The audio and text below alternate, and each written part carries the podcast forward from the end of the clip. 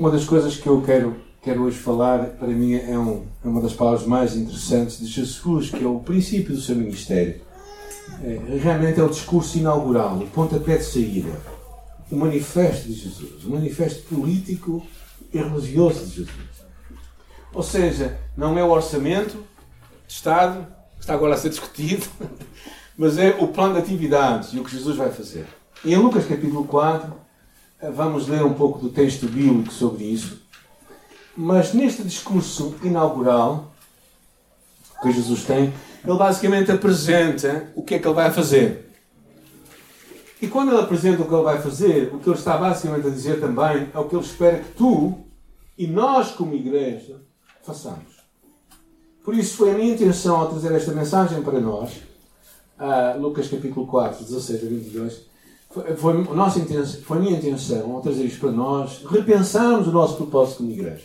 Ou seja, porque é que nós estamos aqui? Verdadeiramente, o que é que Jesus quer que nós, como comunidade de fé, façamos e o que Deus quer como tu, como pessoa, discípulo de Jesus, também faças na tua vida. Não é? Nessa altura, Jesus falou numa sinagoga e aquele, aquele discurso deixou muita gente atribulada. Na sinagoga judaica era o lugar onde os, os judeus se reuniam para cultuar a Deus. As sinagogas começaram numa altura histórica de Israel, na Babilónia, quando eles estavam na Babilónia, por terem sido expulsos e tiveram 70 anos no cativeiro. O que aconteceu basicamente foi que quando eles voltaram, estavam no cativeiro, eles criaram, o templo foi destruído e criaram pequenas igrejas onde se juntavam, chamadas as sinagogas. As sinagogas eram por isso lugar onde se lia a Bíblia. Digamos, igrejas locais. O templo era um templo que havia em Jerusalém, aquelas eram como se fossem igrejas locais. Como a que existe aqui no Porto, esta é a sinagoga do Porto. Uh, um lugar de, também de juntar judeus. E quando há dez judeus, homens, desculpem, as senhoras, quando há dez homens, então uma sinagoga pode abrir as suas portas. E assim começar. E era, era, era costume de Jesus também ir à sinagoga. De uma forma, nos sábados ir à sinagoga. E foi num desses tempos em que ele ia, como e ele aprendeu isto com o seu pai, José e Maria, mas foi nesse tempo também mais à frente que ele foi à sinagoga e saiu este discurso que nós hoje vamos ver. Diz assim o versículo 16: Indo para Nazaré, onde foi criado, entrou num sábado na sinagoga, segundo o seu costume, e levantou-se para ler. Então lhe deram um livro do profeta Isaías, e abrindo o livro, achou o lugar onde estava escrito: O Espírito do Senhor está sobre mim, pelo que ele me ungiu para evangelizar os pobres, proclamar libertação aos cativos, restaurar vista aos cegos e pôr em liberdade os oprimidos e apregoar o ano aceitável do Senhor. E tendo fechado o livro, o devolveu ao assistente sentou-se, e todos na sinagoga estavam fitos nele. E então passou Jesus a dizer-lhe: Hoje se cumpriu a escritura que acabais de ouvir. E todos se maravilhavam do testemunho, perdão, e todos lhe davam testemunho e se maravilhavam das palavras de graça que saíam dos seus lábios e perguntavam: Não é este o filho de José? Certamente me direis, sem dúvida citar-me-eis o provérbio: Médico, cura-te a ti mesmo. Tudo o que ouvimos ter-se dado em café não, faz-o aqui também. E Jesus disse: De facto, vos afirmo que nenhum profeta é bem recebido na sua terra. E mais à frente, o versículo 28. E todos na sinagoga, ouvindo estas coisas, se encheram de ira. E levantando-se, o expulsaram da cidade e levaram-no ao cimo do monte sobre o qual estava edificado, para de lá o precipitarem para baixo. E Jesus, porém, passando por entre eles, retirou-se. Este é um, um, episódio interessante, porque eu acho que aqui Jesus basicamente dá, digamos, a morte do seu ministério, o que é que ele ia fazer, o seu programa de governo. Ou seja, como é que o seu reino se ia efetuar eu acho que também para ti e para mim é, deve ser uma indicação do que Deus espera de ti de mim como cristão e de nós como comunidade de fé. Eu acho que às vezes nós queremos fazer um pouco, acho que temos a nossa visão do que devemos fazer, mas aqui Jesus fala o que ele ia fazer e o que ele espera que nós façamos. E a primeira coisa que nós percebemos é verdadeiramente o poder que estava ali. O poder que estava sobre ele. Diz que o versículo 18 diz: O Espírito do Senhor está sobre mim, pelo que me ungiu. Para Lucas, a ação de Jesus era indispensável estar ligada com o Espírito de Jesus. É o Espírito Santo está sobre mim e ele me ungiu. É o Espírito Santo que qualifica Jesus para o ministério com dons sem medida. Diferentemente de nós, que nos dá dons, mas João capítulo 4 fala que Jesus tinha dons sem medida, tal como também o comissiona, ou seja, o envia. É o poder, é o poder deste Espírito Santo que estava sobre Jesus. E tantas vezes nós vamos esquecendo isto, queremos viver uma vida cristã sem este poder. É? As palavras de Jesus, quando ele diz sem mim nada podeis fazer, tantas vezes ficam esquecidas por nós. Mas vamos pensar nelas, vamos tentar desempacotar isto. Sem mim nada podemos fazer. Nada podeis fazer. Podemos nos reunir na igreja sem Jesus? Sim. Podemos. Podemos chegar aqui sem Jesus ou não? Não é a mesma coisa, mas podemos chegar aqui, não? Podemos cantar sem Jesus ou não? Ou precisamos ter Jesus para cantar? Podemos pregar sem Jesus ou não? Ou seja, há muitas coisas que nós podemos e que eu atrevo-me a dizer fazemos sem Jesus. Porque eu acho que o que Jesus estava aqui a querer falar é que tu intencionalmente e eu temos que buscar. Temos que esperar. Temos que viver de tal forma que Ele esteja connosco. A suficiência de Cristo só se manifesta quando nós reconhecemos a nossa dependência dele. Porque senão nós fazemos as coisas, não é? Nós somos seres independentes. Ou não? Será que sou? Eu sou muito independente, gente. Eu tenho uma tendência para meter isto em, em modo de, de, de, autonomia e lá, lá é para a frente. É? E tantas vezes eu tenho que parar e ver onde está Jesus. E perguntar: onde está Jesus? Porque sem Ele, nada de valor eterno eu posso fazer. Eu posso cantar, posso vir à igreja, eu posso fazer religião. Mas nada de valor eterno eu posso fazer. Na vida de outros até. Na vida até dos meus filhos eu posso fazer de valor eterno. Então, é importante relembrarmos as palavras de Jesus quando ele diz: Recebereis poder ao descer sobre vós o Espírito Santo. É o Espírito Santo que nós precisamos de, de, de estar em sintonia com Ele, deste poder que vem sobre nós, deste poder que desce sobre nós para sermos testemunhas. E uma coisa que vamos perceber, aqui que eu quero desde já vos preparar, é que o ministério de Jesus não é um ministério só de palavra. É um ministério que é de transformação integral. Ou seja, Jesus não vem para salvar almas. Jesus vem para salvar vidas. E uma vida tem uma alma, tem um espírito e tem um corpo. Então Jesus, quando vem, e percebemos isto claramente nesta mensagem, ele não veio só preocupado com as almas para a eternidade. Porque se fosse assim, tu eras salva por Jesus hoje e amanhã estavas no céu. Alguns pensam talvez seja mais seguro. Mas esse não é o propósito de Deus. E o que percebemos aqui nesta mensagem de Jesus, aqui nas palavras de Jesus, é que verdadeiramente a sua mensagem ia muito mais longe. E por isso ele diz a seguir, reparem bem, ele me ungiu para para fazer o quê? Está lá no texto bíblico, versículo 18. Evangelizar quem? Os pobres. Por isso, se aqui alguém é rico, não é para você. É isso que ele está a dizer. O que é que ele quer dizer evangelizar os pobres? Não é? Claro que Jesus estava a falar dos pobres, tal como refere nas bem-aventuranças, os pobres de espírito. A mensagem das boas novas é uma mensagem que transforma. E aqui Jesus se apresenta como este profeta, este homem que, ia, que tinha uma mensagem de Deus para os homens, esta boa nova.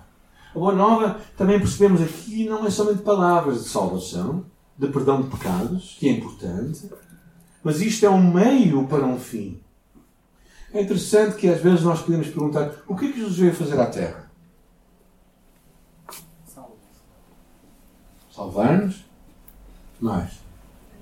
Anunciar o reino anunciar o reino, Mas nas palavras de Jesus, o que é que ele diz? Eu vim para que tenham vida. É interessante que o perdão de pecados é importante, claro que é, mas se nós não tivermos vida, o perdão de pecados não resolve muito, porque nós estávamos mortos nos nossos delitos e pecados. Então a mensagem de Jesus vai muito além. E é interessante as boas novas. A boa nova que liberta é, é aquela efetiva para todos os que se voltam para Deus em fé. Todos aqueles que se voltam para Deus em fé.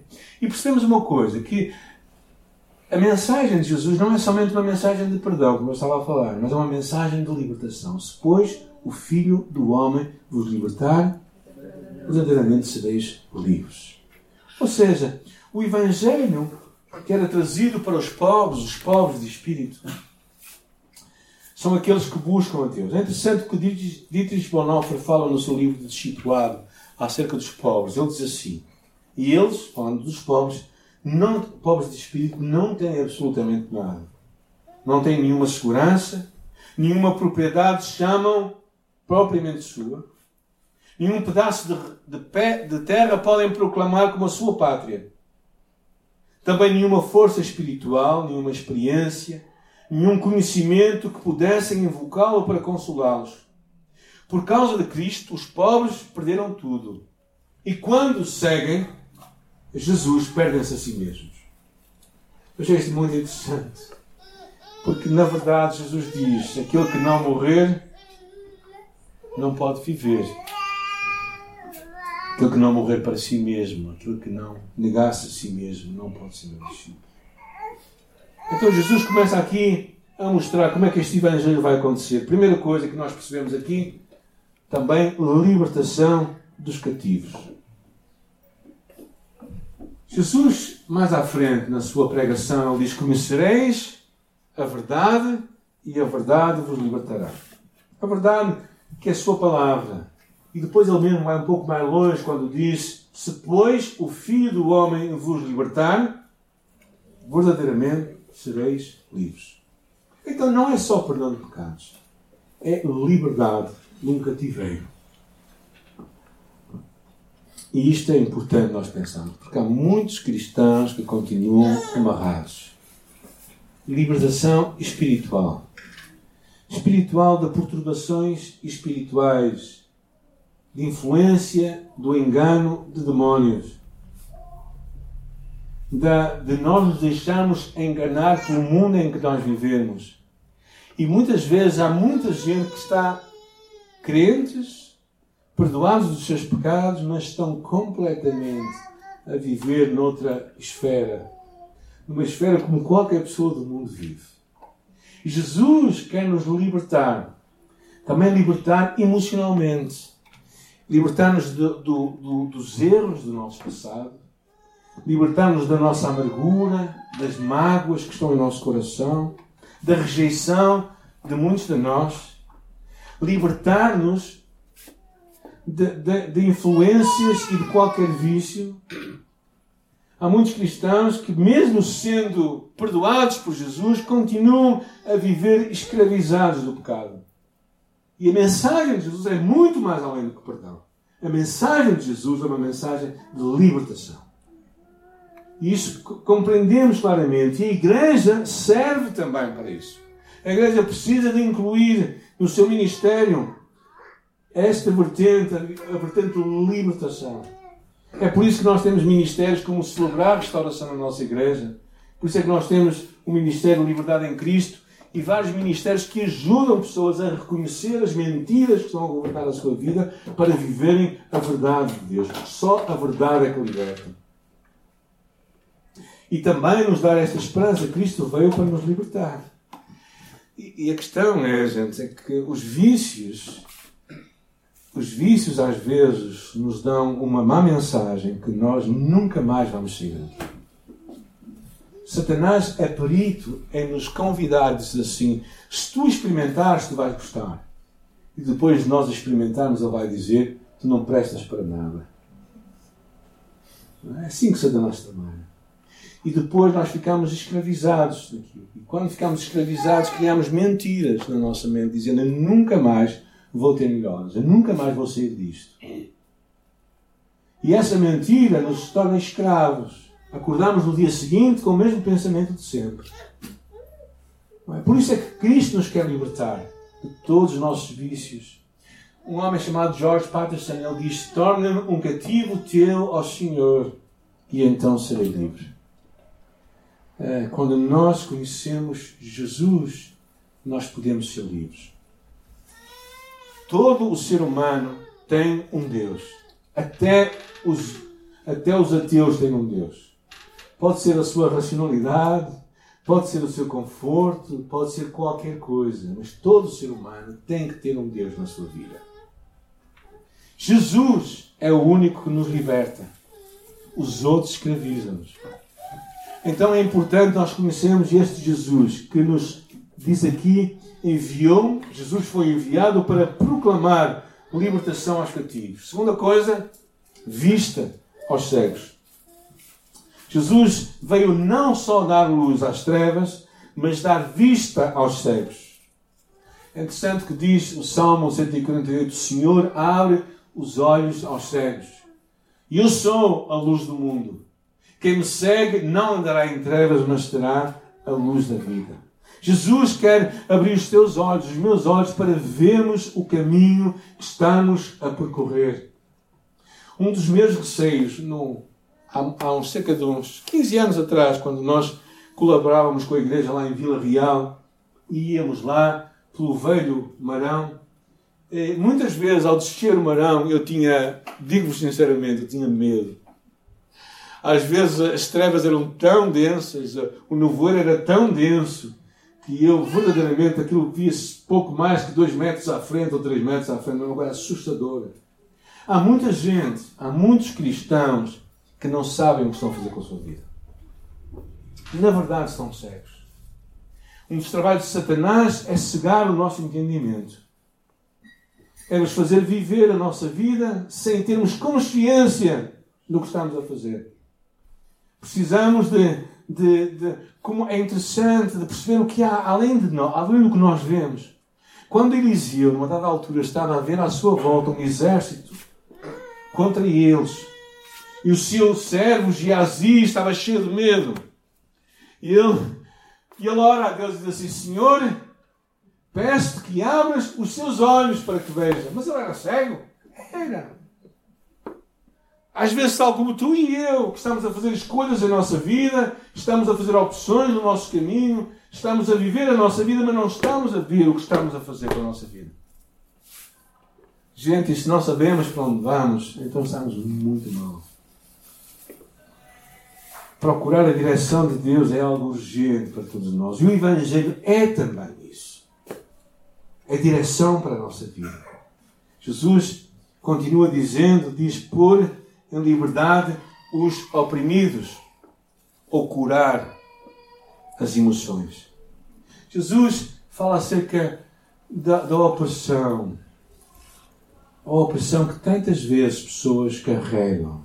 E desculpem incluir, mas a opressão que tantos cristãos às vezes continuam a carregar.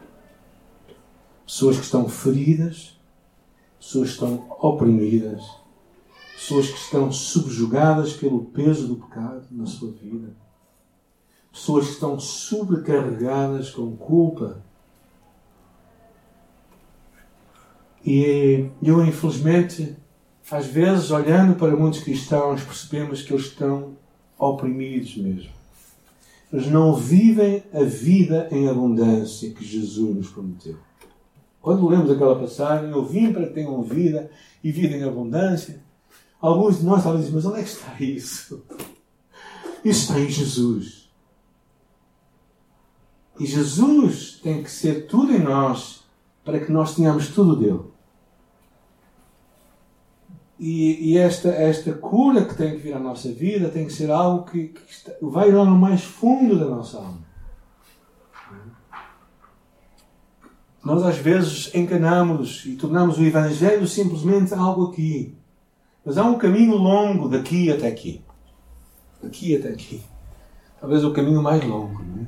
Eu ontem partilhava com alguém que está a passar dificuldades na sua vida e eu compartilhava com ela a mensagem da semana passada em uma frase, dizendo que quando eu ia para o Porto com a minha mãe e ela me levava com ela e eu era pequeno, eu não tinha medo para onde ela me ia levar. Eu sabia que ela não se ia perder na cidade. Eu sabia que ela não se ia esquecer que eu tinha fome. e por isso eu confiava que ela ia cuidar de mim. Será que Deus não faz isso por ti e por mim muito melhor? Eu sei que Ele faz. Mas às vezes não esquecemos. Sabemos aqui, mas não toca aqui. E o meu convite para ti e para mim é que abracemos esta mensagem integral de Jesus. Quando ele fala em Êxodo, eu sou o Senhor que te sara. Quando em Salmo 107 diz, enviou a sua palavra e os curou. É tão interessante percebermos que Jesus vai muito mais do que alcançar a nossa alma. Ele quer resgatar a nossa vida completamente. Jesus termina a citação de Isaías 60 com o versículo 19. O que é que ele diz aí? Alguém pode ler?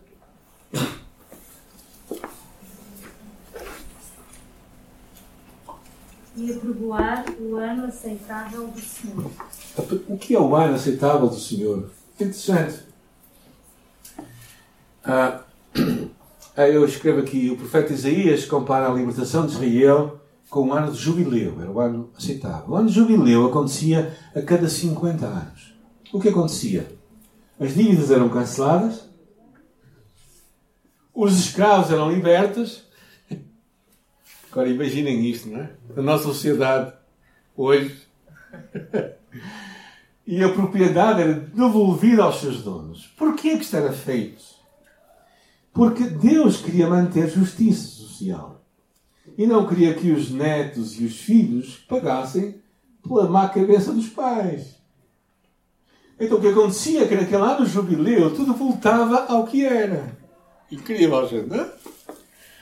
Incrível, claro que eu sei que os bancos e os capitalistas dos nossos dias não gostariam nada desta ideia, mas seria uma forma de procurar promover justiça social. E quando fala o ano aceitável de Deus, significa que era a altura em que Cristo não somente proclama a liberdade aos cativos, mas também paga as dívidas.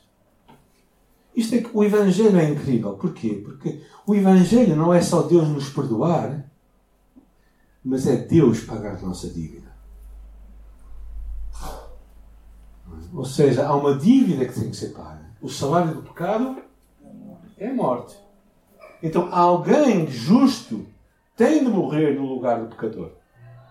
Por isso é que o sacrifício do animal, quando, quando os sacrifícios eram feitos, eu acho sim, eu, eu, eu vou ser muito honesto, eu gostaria de ver isto. Coitadinhos animais, não é? Mas tudo bem. Mas pôr à parte o coitadinho dos animais. Eu gostaria, porque naquela altura o que acontecia era que o ofertante colocava a mão no animal e o sacerdote matava o animal. E sabes o que, é que, sabes o que significa tu colocares a mão num animal e ele ser morto à tua frente? Sabes o que é que tu sentes? É que este animal morreu por causa de mim. Jesus morreu por causa de ti, morreu por causa de mim. Deus não simplesmente apaga a dívida, Ele paga a dívida. E o Evangelho é tão incrível porque é isto que nos permite hoje ter esta mensagem de libertação. Porque não é simplesmente uma coisa de ânimo leve. É uma coisa que tem um preço a pagar. Era como se o teu filho fizesse a pior asneira. Não é? E fosse parar à prisão. E para ele sair de lá, tu tinhas de pagar pela asneira que ele fez. E tu pagavas. Pagavas ou não? Agora para os pais só. Pagavas ou não? Sim. Sim. Alguns dizem que sim. Outros estão a pensar no assunto. Porquê é que tu pagavas? Porque é teu filho. Agora, se alguém, amigo do amigo do teu filho, fizesse uma asneira e fosse parar à prisão, tu pagavas a dívida dele? não pagavas, não é? Pois Cristo morreu por nós quando nós éramos ainda pecadores. Isto é que dá um Evangelho tão excelente. O ano aceitável do Senhor. Era um momento em que percebemos que nele e por ele, por causa de Jesus, todo o homem pode voltar a um relacionamento pessoal e íntimo com Deus. Podemos voltar ao plano original de Deus.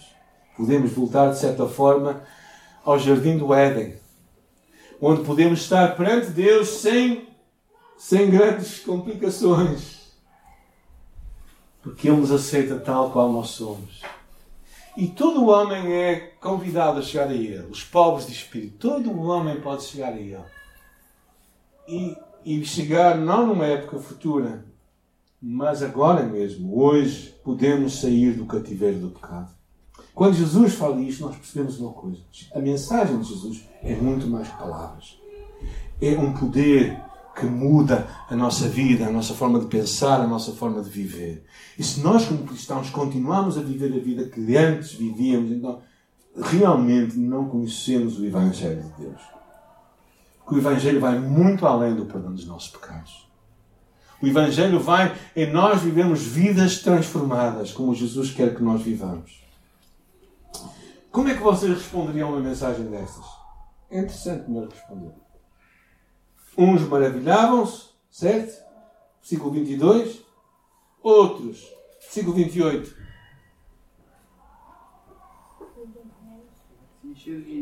Ficavam, ficaram cheios de ira e procuravam levá-lo para um cimo da cidade e de lá queriam atirá-lo para baixo, para o matar.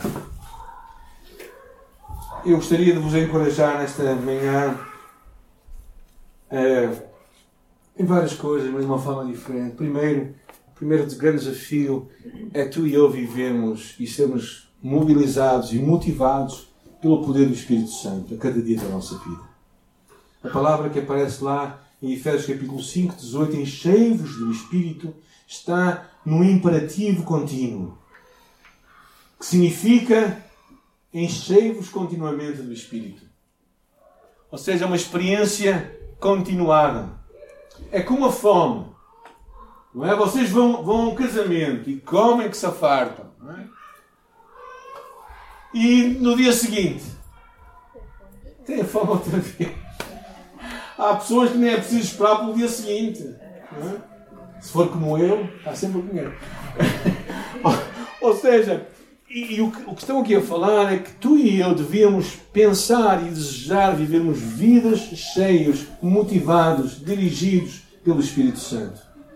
Não é parar na nossa vida e perguntar-nos: será que o Espírito Santo está a dirigir a minha vida nesta hora? Será que eu estou a fazer o que Ele quer? Será que é Ele que me está a mobilizar? Segunda coisa, percebemos uma coisa: assim como tu me enviaste ao mundo, eu também vos envio. Jesus te envia a ti e a mim ao mundo que está a sofrer, ao mundo que está oprimido, ao mundo que está sem boas novas. E tu e eu somos e levamos a boa nova. A boa nova de Jesus. Boa nova que traz libertação para as pessoas. Mas isto também acontece, tem que acontecer primeiro connosco, contigo e comigo. Nós temos que ser pessoas libertas para podermos libertar os outros. A mensagem tem que fazer sentido para nós. Nós temos que ser pessoas verdadeiramente livres para podermos acreditar que a mensagem que nos libertou vai libertar os outros à nossa volta. E finalmente, quero-vos deixar com o versículo do ano. É? Sejam pessoas retas e dignas, filhos de Deus irrepreensíveis, no meio de pessoas corrompidas e perversas. Devem brilhar como estrelas no céu. Gente, este é o tempo de tu e eu nos levantarmos para brilharmos como estrelas no céu. Lembrando as palavras que Mardoqueu disse a Esther quando ela estava a questionar se deveria interceder pelo povo judeu junto do rei Assuero. Lhe dizem a ela, lhe diz o seu primo, o seu tio, conforme as leituras, será que não é para um tempo destes que Deus te levantou? Irmãos, estamos a viver um tempo difícil, mas é para este tempo que Deus nos levanta. para levarmos uma mensagem de esperança e de libertação às pessoas. Para levarmos, porque nós somos estrelas no céu de trevas. E por isso é que nós celebramos os 25 anos de igreja. Porque Jesus agiu em nossa vida, em nosso coração. Ele trabalhou em nós para que através de nós outros pudessem ser alcançados pelo poder do Evangelho. E uh, eu acredito que Deus tem muito mais para fazer em nós e por nós do que já fez. Por isso, como diz aquela música, musiquinha lá do Brasil, não é? o melhor de Deus ainda está por vir. É? Eu acredito verdadeiramente nisso. Acredito que sempre Deus traz coisas novas e coisas diferentes para nós vivemos como discípulos de Jesus e como igreja de Deus. Mas não podemos ficar. Este é o, é o manifesto de Jesus. É o seu plano de governo, gente. Agora, a sua proposta de governo é esta Há pessoal que quer ficar só por algumas coisas. Mas não, o pacote é todo, gente. É tudo. É isso que Cristo quer fazer em tua vida, em minha vida. Eu oro que Ele o faça para a sua glória.